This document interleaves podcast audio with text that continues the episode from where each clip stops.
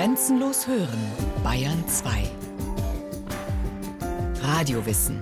Montag bis Freitag die ganze Welt des Wissens. Kurz nach 9 Uhr und 15 Uhr.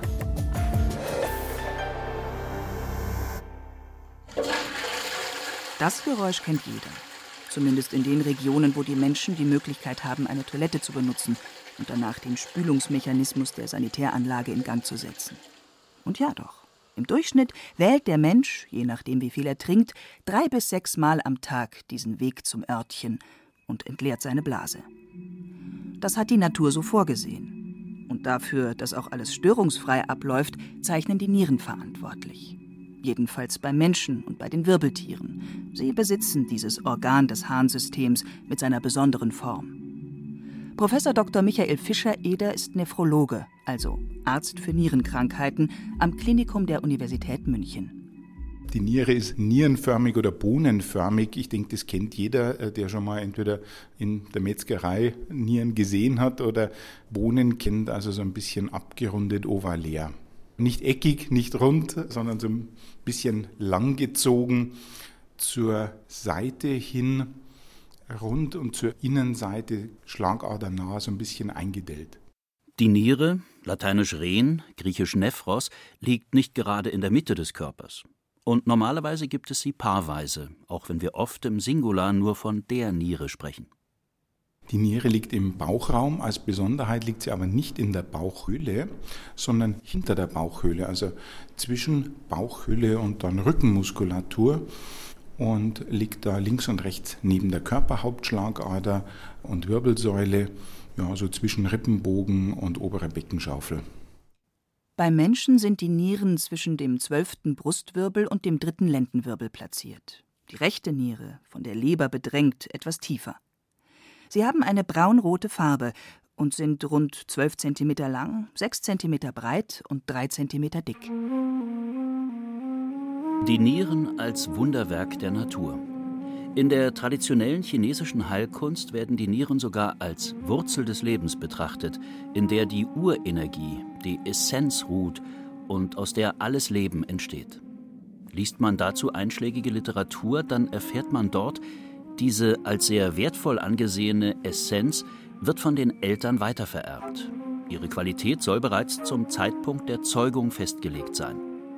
Aufgrund dieser Vorstellung sollen manche wohlhabenden Chinesen nichts dem Zufall überlassen und sich gezielt auf den Zeitpunkt der Empfängnis vorbereiten. Ihre Überzeugung, wenn der Mensch ausgeruht ist und die Essenz sorgfältig gepflegt hat, bekommt das Kind bei der Zeugung diese hochwertige Nierenessenz geschenkt. Ist die Essenz schwach, so ist laut chinesischer Heilkunst auch die entstehende Niere geschwächt. Eine reichlich vorhandene und erblühte Essenz aber führt zu einer starken Niere. Und in Folge, so heißt es in manchen Quellen, zu großer Vitalität, sexueller Kraft und Fruchtbarkeit. Nun liegen die Nieren nicht in einem luftleeren Raum. Noch ein bisschen Anatomie. Die Nieren schließen an den Beckenkamm an, bei der Frau etwa zweieinhalb bis drei Zentimeter von ihm entfernt. Im männlichen Körper sind es bis zu vier Zentimeter zum Becken. Beim Neugeborenen sind die Nieren größer als andere Organe und können den Beckenkamm sogar überragen. Atmen wir ein, werden die Nieren mit dem Zwerchfell nach unten gezogen. Atmen wir aus, wandern sie zurück. Magen, Milz, Milzgefäße, Bauchspeicheldrüsenschwanz und Grimmdarm überlagern die linke Niere. Leber, Grimmdarm und Zwölffingerdarm überlagern die rechte Niere. Da die Leber Platz braucht, liegt die rechte Niere tiefer als die linke und oben, auf jeder Niere, sitzt die halbmondförmige Nebenniere. Die Nieren standen von alters her für die Ganzheit des Inneren, die Gesamtheit aller Gemütsbewegungen, für die Lebenskraft schlechthin, das Wesentliche, das Tiefste vielleicht auch. Der Sitz der Urenergie, wie es im asiatischen Weltbild heißt. Und daher liegt auch die Überzeugung nahe, wenn die Nieren leiden, stimmt etwas mit dem ganzen Menschen nicht. Schon in der Bibel liest man bei den Sprüchen Salomons Meine Nieren sind froh, wenn deine Lippen reden, was recht ist. Denn sonst könnte es einem ja an die Nieren gehen. Diese umgangssprachliche Redensart verwenden wir, wenn wir grundlegend von etwas betroffen sind. Und auch, wenn wir etwas ganz genau prüfen. Wie heißt es doch in Psalm 7? Lass der gottlosen Bosheit ein Ende nehmen, aber die Gerechten lass bestehen. Denn du, gerechter Gott, prüfest Herzen und Nieren. Was uns nicht zuträglich ist, wird ausgesondert. Die beiden Nieren sind in unserem Körper zuständig für die Ausscheidung. Nierenspezialist Michael Fischer-Eder. Die Hauptaufgabe der Niere ist die Produktion von Urin und damit entfernt der Körper alles Überflüssige, was im Stoffwechsel anfällt und wasserlöslich ist. Und auch Wasser natürlich. Urin ist ja in erster Linie mal flüssig. Auf die Weise schaffen wir es, unsere Trinkmenge, wenn es mal sehr viel ist, wunderbar zu entfernen. Andererseits, wenn man sehr wenig trinkt, ist die Niere der Ort, an dem der Körper Wasser einsparen kann. Zusätzliche Salze, auch normale Speisesalz natürlich und andere Blutsalze werden über den Urin ausgeschieden. Jede Menge harnpflichtiger Substanzen, auch so Sachen wie Harnsäure, Harnstoff, die sind ja so identifiziert worden, weil sie eben dort vorkommen. Aber auch eine ganze Reihe von Medikamenten werden über die Niere ausgeschieden.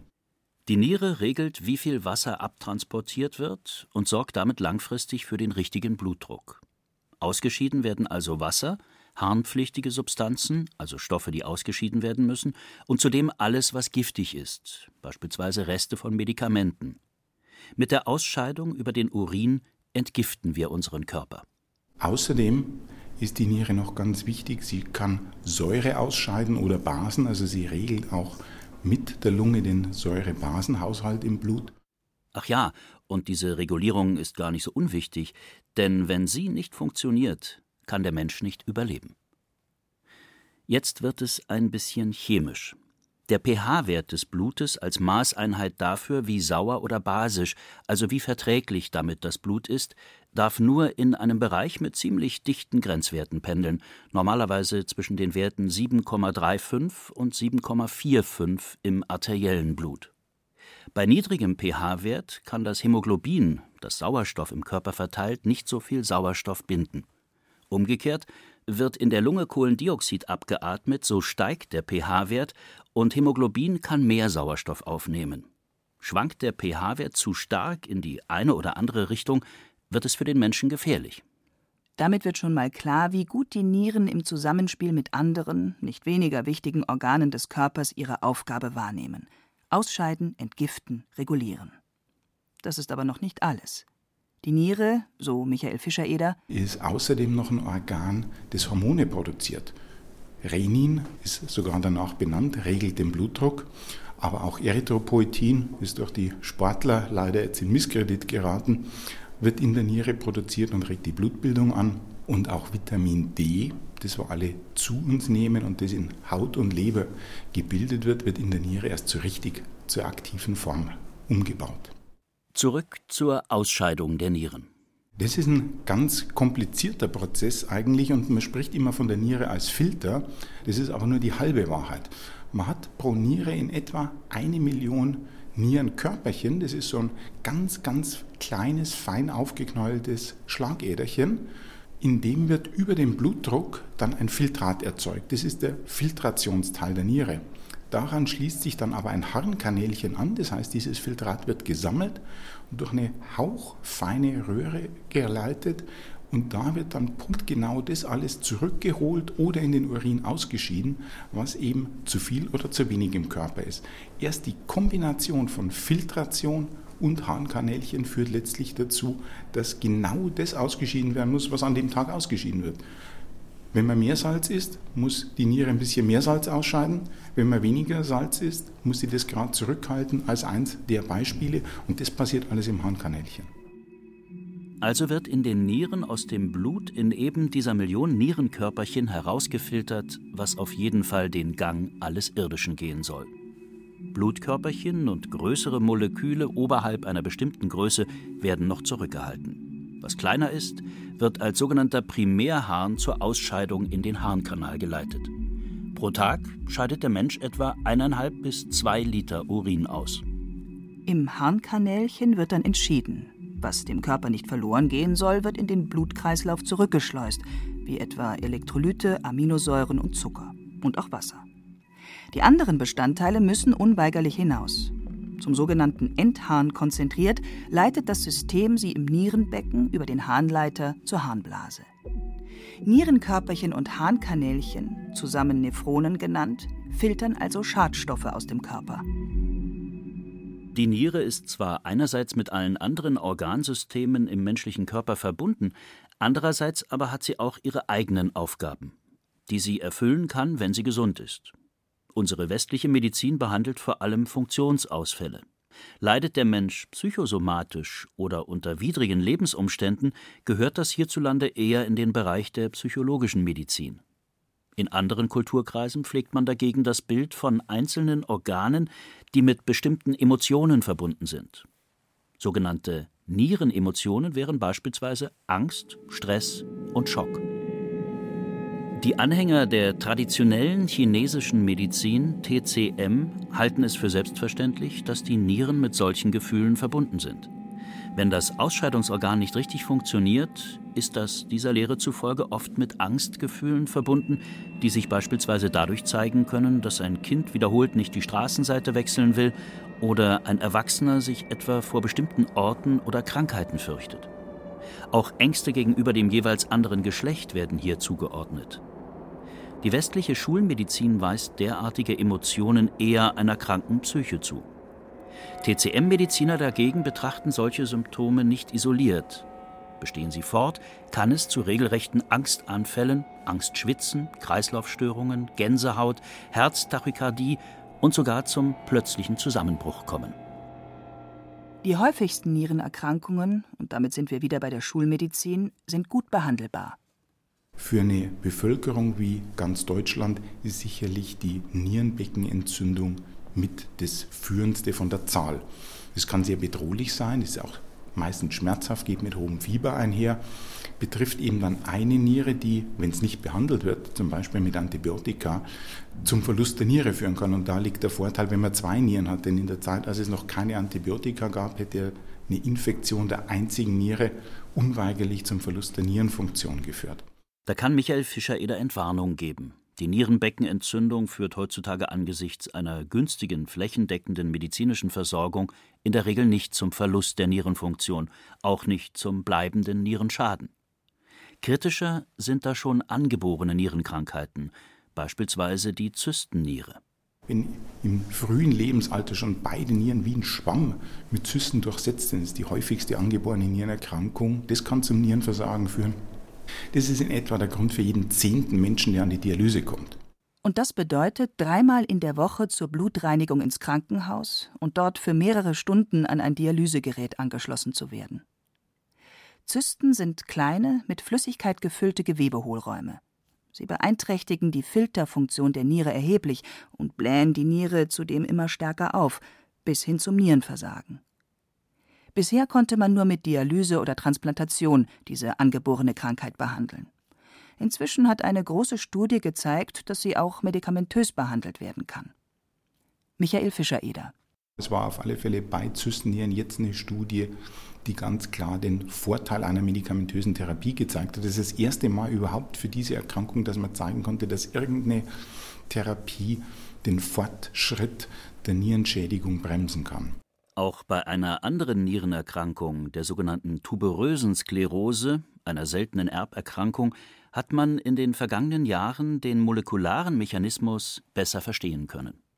Wir selbst hier waren an einer großen Studie beteiligt. Das betrifft aber eine sehr, sehr seltene Erkrankung, die sogenannte Orphan Disease. Auch eine angeborene Erkrankung. Da kommt es zur Bildung von gutartigen Tumoren in der Niere, kommt aber auch zur Beteiligung an Haut, Hirn, Lunge. Das ist die tuberöse Sklerose. Wir haben hier sogar ein Schwerpunktzentrum mit weit überregionaler Aktivität. Und da konnte jetzt in der Phase 3 Studie zulassungsrelevant und die Zulassung ist auch schon erfolgt gezeigt werden, dass das Medikament Everolimus das Wachstum dieser gutartigen Nierentumor nicht nur bremst, sondern sogar zurückdreht. Hier kann man wirklich die Zeit zurückdrehen und da waren wir eins von zwei Studienzentren im deutschsprachigen Raum. Die Erforschung der Nierenkrankheiten ist in den vergangenen Jahren gut vorangekommen. So kann man die Therapie früher beginnen, vor allem bei Menschen mit Diabetes und kann ihre Zuckerkrankheit besser einstellen. Denn Zucker ist Gift für die optimale Zellfunktion in der Niere. Dieses Gift genauer die Sauerstoffradikale, schädigen das Nierengewebe. Das passiert sehr häufig. Spitzenreiter sind leider solche Erkrankungen wie Zuckerkrankheit oder Bluthochdruck.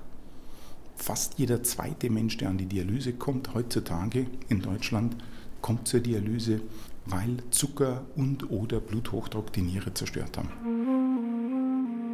Möchte man die Essenz seiner Nieren verbessern, werden Anhänger der traditionellen chinesischen Medizin vielleicht Qigong praktizieren oder eine andere geistig-energetische Methode wählen. Oft wird in diesem Weltbild der Lebenslauf anhand einer Kerze dargestellt. Brennt die Kerze langsam herunter, so ist der verblassende Kerzenschein die Metapher für das endliche Leben. Dann geht es darum, seine Lebensenergie, also die körperlichen Ressourcen oder die Essenzen, in eine gute Verfassung zu bringen, sie zu erhalten und auch sparsam mit ihnen umzugehen. Schließlich wollen die meisten Menschen ein langes Leben in körperlich und geistig guter Verfassung verbringen. In der westlichen Medizin geht es ebenfalls um Prävention.